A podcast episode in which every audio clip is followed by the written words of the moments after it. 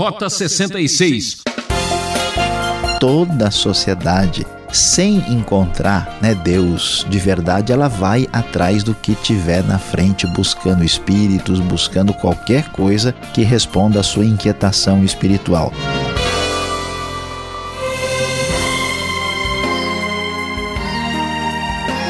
Ouvinte Transmundial, agora é hora de sossegar e gastar alguns minutos com o programa Rota 66, a trilha da inspiração e da emoção.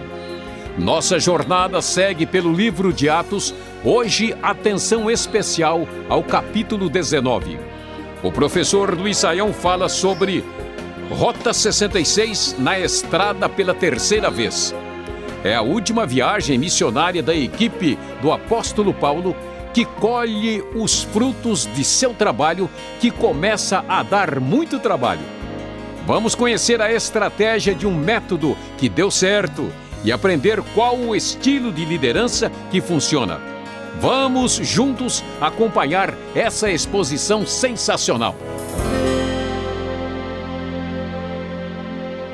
Você está acompanhando as viagens missionárias de Paulo. Já vimos a primeira viagem, depois passamos pela segunda e agora aqui estamos na terceira viagem missionária de Paulo, que, de acordo com os estudiosos, começa aí por volta do final do ano 52 ou talvez começo do 53 e vai até o ano 57. Na verdade, para ser mais objetivo e criterioso, a terceira viagem de Paulo começa no finalzinho do capítulo 18, a partir do verso 23. Você deve se lembrar que Paulo tinha voltado para Antioquia da Síria no final da segunda viagem, até porque a igreja mãe que faz este trabalho missionário é a igreja de Antioquia. Então, verso 23 diz que depois que Paulo passou um, algum tempo lá, ele partiu e viajou por toda a região da Galácia e da Frígia, fortalecendo todos os discípulos. Você deve se lembrar, Galácia e Frígia são regiões dentro da chamada Ásia Menor, que é a região onde fica o território da Turquia nos dias de hoje. Enquanto Paulo fazia este início da viagem, o texto nos diz que havia um judeu chamado Apolo. Apolo era natural de Alexandria, ali no norte do Egito, e ele chegou a Éfeso. Era um homem muito culto, tinha bastante conhecimento do Antigo Testamento e, e estava ali ah, ensinando a respeito de Jesus, mas ainda conhecia apenas o batismo de João, um homem muito fervoroso. Ele começou a falar na sinagoga e então Priscila e Áquila, você lembra desse casal que nós mencionamos na outra vez, que fizeram parte aí do ministério de Paulo. Paulo ficou com eles anteriormente eles o convidaram para ir à sua casa e começaram a explicar com mais detalhes a, o caminho de Deus, conforme linguagem do verso 26. Ah, então Apolo quis ir para Acaia. Acaia é o nome da região sul da Grécia, na verdade a província romana, ali onde ficava a cidade de Corinto. E eles então, ah, os, os cristãos de Éfeso o encorajaram, mandaram ali ah, cartas para que ele fosse bem recebido, ah, e assim ele prosseguiu lá ah, anunciando, falando para todos que Jesus era o Cristo. Apolo estava em Corinto e Paulo, eh, enquanto isso, atravessou as regiões ali mais altas, que é uma referência ao relevo da região, e chegou à grande cidade de Éfeso. E ali ele encontrou alguns discípulos e veja que coisa, que coisa interessante. Ele, na conversa com esses discípulos, que aparentemente eram cristãos comuns, percebeu alguma diferença, alguma dificuldade e perguntou: Vocês receberam o Espírito Santo quando creram? Eles responderam: Não, nem sequer ouvimos que existe o Espírito Santo. Então Paulo pergunta: Que batismo vocês receberam? Eles disseram o batismo de João. Bom, Paulo prossegue e diz: Olha, João né, trouxe um batismo de arrependimento. Mas ele de fato estava dizendo a todos que deveriam crer em Jesus que viria depois deles.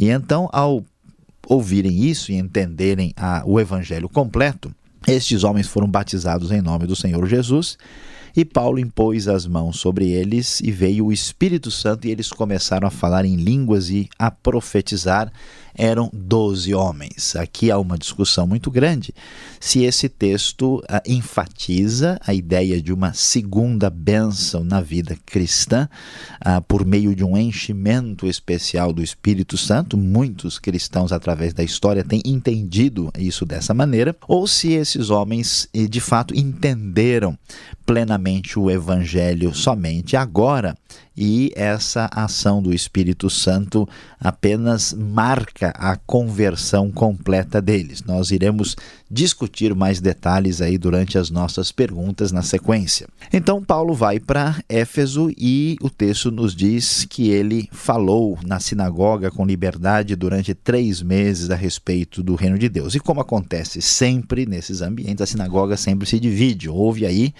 uma grande resistência daqueles uh, que ouviram a mensagem de Paulo. Paulo então resolve mudar uh, de uh, local. Ele vai passar a ensinar o cristianismo num lugar que é chamado a escola de Tirano já que a sinagoga não foi um lugar propício para prosseguir o seu trabalho. Interessante como Paulo tem uma flexibilidade ministerial e a coisa não está funcionando na sinagoga, ele vai para a escola de Tirano. E a Bíblia então nos vai dizer aqui que ele fez isso por dois anos.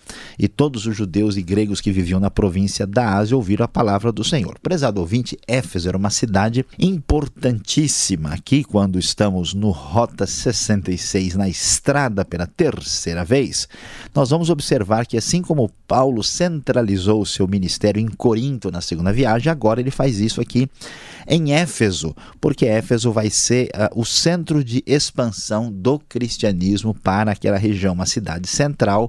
Paulo está trabalhando estrategicamente. A tradição diz que ele, inclusive, falava sobre o cristianismo durante cinco horas por dia nas, ali em Éfeso durante quase três anos, e isso fez com que o evangelho de fato se espalhasse por toda aquela região.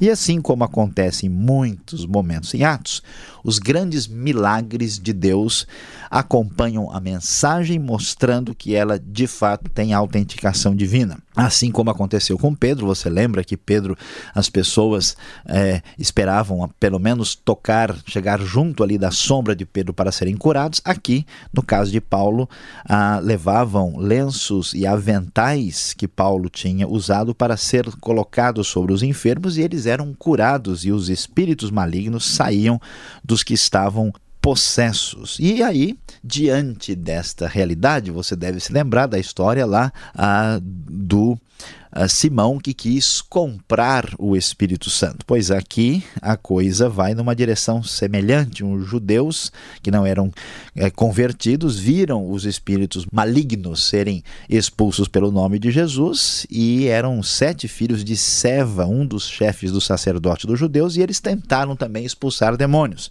E quando tentaram fazer isso, veja só que situação, que confusão o espírito maligno disse: Olha, Jesus eu conheço, Paulo também, mas quem são vocês? Imagine só o endemoniado deu uma surra nesses uh, mensageiros não autorizados e eles fugiram ali nus e feridos diante daquela circunstância inusitada.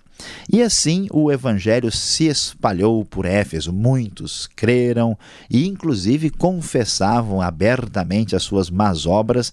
Muitos que haviam praticado ocultismo pegaram os seus livros, livros de ocultismo, e queimaram publicamente e tanto foi que isso aconteceu que o valor deu 50 mil dracmas, ou seja, 50 mil dias de trabalho de um trabalhador comum. Imagine isso é mais ou menos 200 anos de trabalho de uma pessoa comum, de livros de magia queimado. Que coisa impressionante. A palavra de Deus prossegue aí se fortalecendo.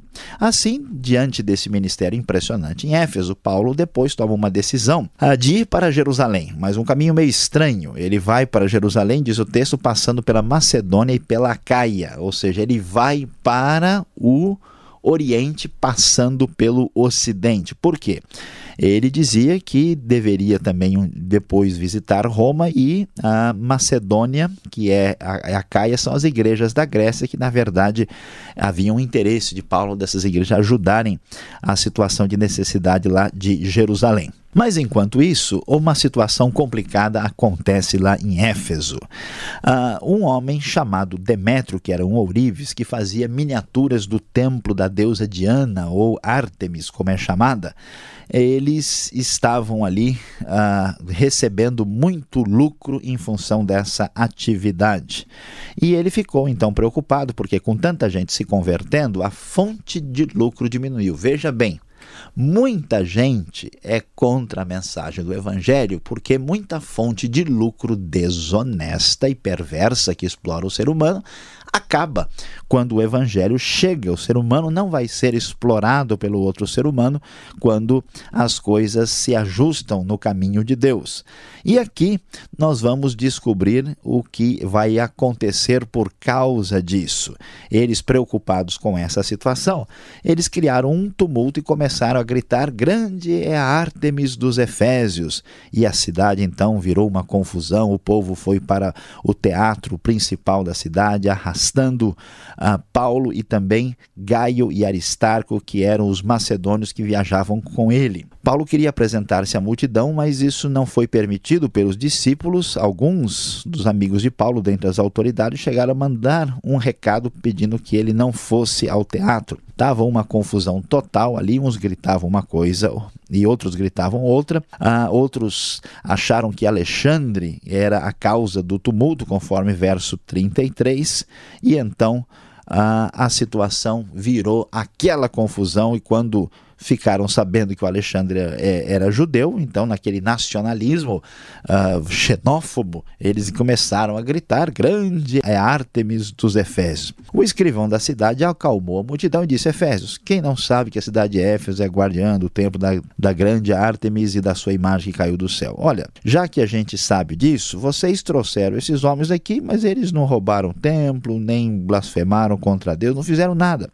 Se o Demétrio e os companheiros dele têm algum problema sério, eles devem procurar os tribunais e resolver com algum procônsul aí a sua necessidade. Eles que apresentem as suas queixas e não vamos mais arrumar confusão assim. Nós corremos o perigo de sermos acusados de perturbar a ordem pública por causa dos acontecimentos de hoje. Então, a assembleia para discutir o problema foi dissolvida. Mais uma vez, Lucas vai mostrar que o evangelho de Cristo não é uma ameaça à paz nem ao Império Romano, mostrando que no final das contas as autoridades romanas não veem dificuldades, sempre fazem decisões favorecendo o prosseguimento pacífico do evangelho. É, prezado ouvinte, Paulo na sua grande missão na cidade de Éfeso, mais uma vez com as malas prontas para continuar a sua viagem. Afinal de contas, hoje aqui no Rota 66 falamos sobre estar na estrada pela terceira vez.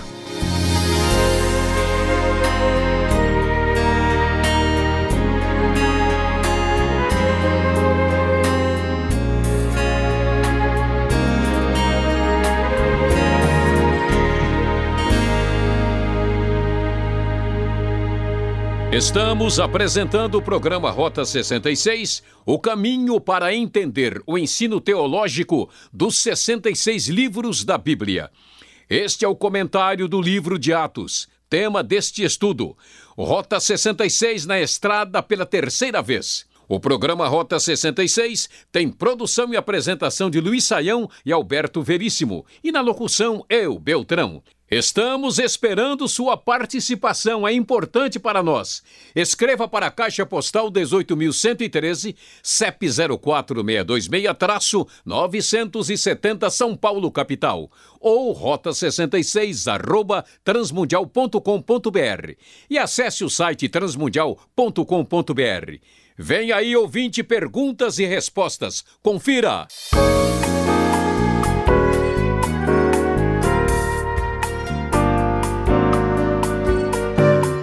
Vamos em frente agora com as perguntas. Atos capítulo 19, você está acompanhando. E vamos às perguntas. Professor Luiz Saião, antes de mais nada, queremos saber de novo aqui aparecem Áquila e Priscila. Priscila e Áquila. Desta vez, eles estão ajudando Apolo. Quem é esse casal, afinal das contas? Olha, pastor Alberto, esse casal é, representa aqui um casal de muito suporte para a obra cristã aí no primeiro século. Nós ouvimos né, do texto anterior que eles tinham vindo de Roma por causa ah, do decreto de Cláudio, tirando os judeus de lá. E agora eles estão aqui em Corinto e são importantes para Paulo e agora importantes também para Apolo. Parecem ser uh, aí parecem ser caso de gente líder dentro da própria igreja. Chama atenção, né, o fato de que o nome de Priscila aparece antes. E há uma discussão muito grande sobre até que ponto as mulheres tinham um papel assim preponderante, importante na igreja primitiva. Uh, o destaque de Priscila pode se referir à sua atividade, talvez mais significativa do que a maioria das mulheres, ou talvez ao fato de ela ser uma pessoa de origem nobre, né, e portanto merece um destaque especial, mas mais provavelmente ah, ela tem esse destaque por causa da própria ênfase que Lucas dá às mulheres na sua literatura. E a gente deve levar em consideração que, apesar dessa importância de Priscila, é muito difícil imaginar que a liderança dela chegasse a um nível muito maior uh, do que muita gente supõe. Tem gente, por exemplo, que até chegou a sugerir, né, o estudioso alemão Adolf von Harnack chegou a sugerir que Priscila teria sido autor de, autora né, de Hebreus. Isso é muito pouco provável, mas sem dúvida ela teve um papel muito importante uh, na igreja primitiva e que aparece aqui uh, até mesmo pela maneira como Lucas a destaca. Bom, na sua exposição você disse que queria comentar um pouco mais sobre estes discípulos discípulos que aparecem em Éfeso e que recebem o Espírito Santo e falam em línguas. E agora? É, esse é o texto mais difícil sobre o assunto, né? Porque quando a gente estuda o caso do Pentecoste uh, samaritano, né, do Pentecoste gentílico, junto com o Pentecoste primeiro, ele é bem certinho na estrutura de Atos, né? Judéia, Samaria e confins da terra, e esse texto ele está meio isolado.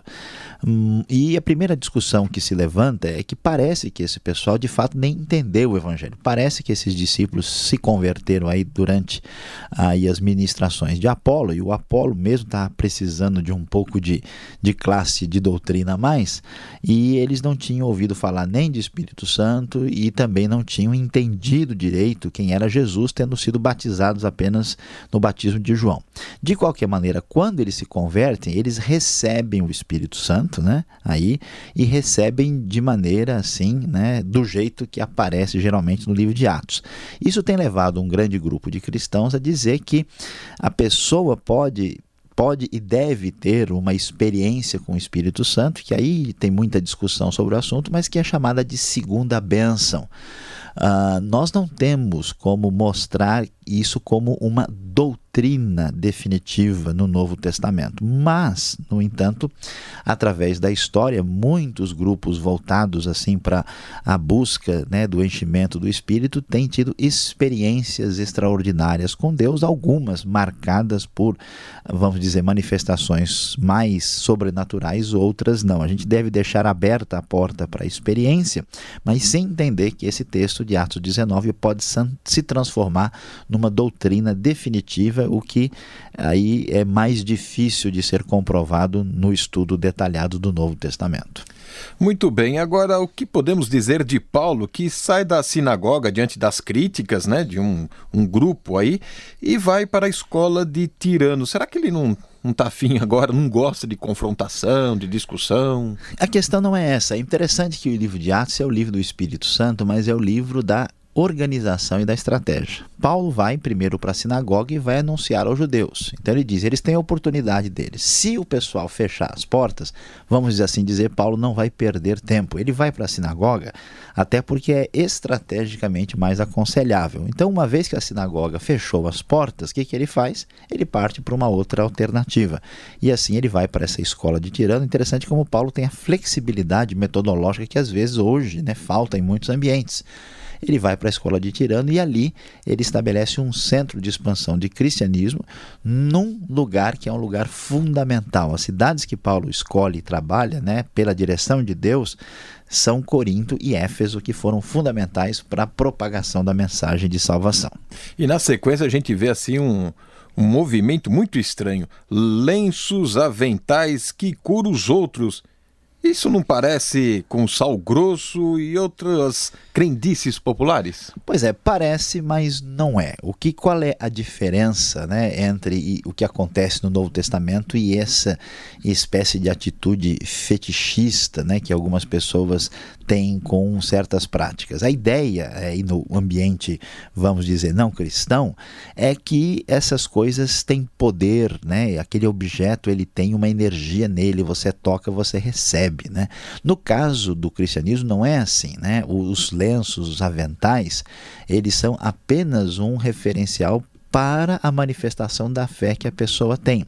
Como nós vemos no caso que já mencionamos, que Jesus, quando cura a mulher, ela toca na roupa dele, mas a roupa dele não tem poder. É apenas uma é, oportunidade de manifestar a fé de maneira concreta. Veja que não é Paulo que faz isso e coloca os lenços aventais à venda e fazendo algum comércio com isso. Não, é uma coisa espontânea que tem a ver com a manifestação de fé e não com uma atitude fetichista aí própria do paganismo. Agora um caso bizarro aqui nos versos 14 e 16 em Atos 19. Por que os filhos de, do sacerdote Seva levam uma sova, né? apanho do endemoniado, mesmo usando o nome de Jesus? Porque eles não têm nada a ver com Jesus. O nome de Jesus não pode ser usado como uma fórmula mágica, uma coisa para dar sorte, para a pessoa usar aí como se resolvesse os problemas na hora que ele bem quer.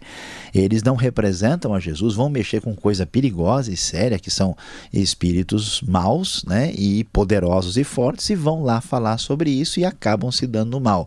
Não é é uma questão apenas de usar fórmula mágica. Quem fala no nome de Jesus deve estar comprometido com Jesus e representar de fato o seu Senhor e Salvador. Agora, como é possível haver tanto ocultismo na cidade de Éfeso? E você ainda mencionou né, que é, 200 anos de trabalho correspondia aos valores né, dos livros queimados. Perfeitamente, pastor Alberto. É impressionante isso, porque um trabalhador braçal comum recebia um denário por dia. O texto fala em 50 mil denários. Né? Pensando num ano aí de mais ou menos 250 dias de trabalho, pelo menos, é algo próximo de 200 anos. É muita coisa. Isso mostra a grande verdade que toda a sociedade, sem encontrar né, Deus de verdade, ela vai atrás do que tiver na frente, buscando espíritos, buscando qualquer coisa que responda à sua inquietação espiritual. Isso é verdade até na sociedade assim supostamente evoluída nos dias de hoje. O ocultismo era bravo, a região ali era cheia de religiões de tudo quanto é tipo. Então, o grande tumulto aqui na cidade de Éfeso fala de Ártemis, como você colocou, outras versões vão apresentar Diana. Qual é de fato o nome dessa deusa deles aqui? Pois é, na verdade, a mesma deusa, né? Aqui um é o nome é, grego, que é Ártemis, e aqui o nome romano dela é Diana. No entanto, essa deusa grega, aqui em Éfeso, na Ásia Menor, já tinha sido influenciado pela ideia da deusa Cibele, e os estudiosos dizem que tinha caído um meteoro, um meteorito na região, e eles atribuíram, né, a Diana, que a imagem que caiu do céu, assim, essa ideia de achar, né, uma espécie de pedaço de coisa em algum lugar e, e, dizer que isso é uma divindade, no caso, uma divindade feminina, que foi a proclamação aqui dessa ideia da, da deusa. Né? E, e então, no fundo, é a mesma divindade, e Paulo vai dizer claramente que isso não corresponde à verdade de jeito nenhum. A verdade está em Cristo Jesus. Muito bem, obrigado, Saião, pelas respostas e continuamos agora, principalmente com a aplicação desse estudo.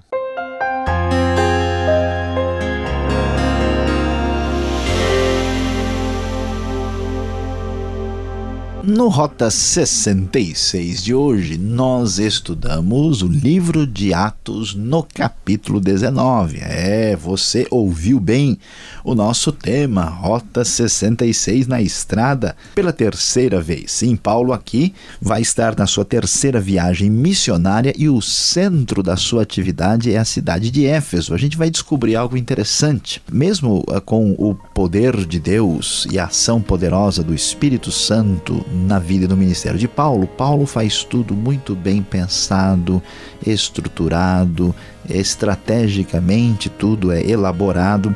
A gente vê que a obra de Deus se desenvolve dessa maneira. Portanto, prezado ouvinte, o trabalho de Deus deve ser feito de modo estratégico e organizado, pois a obra divina prossegue adiante quando é feita corretamente, com todo o cuidado.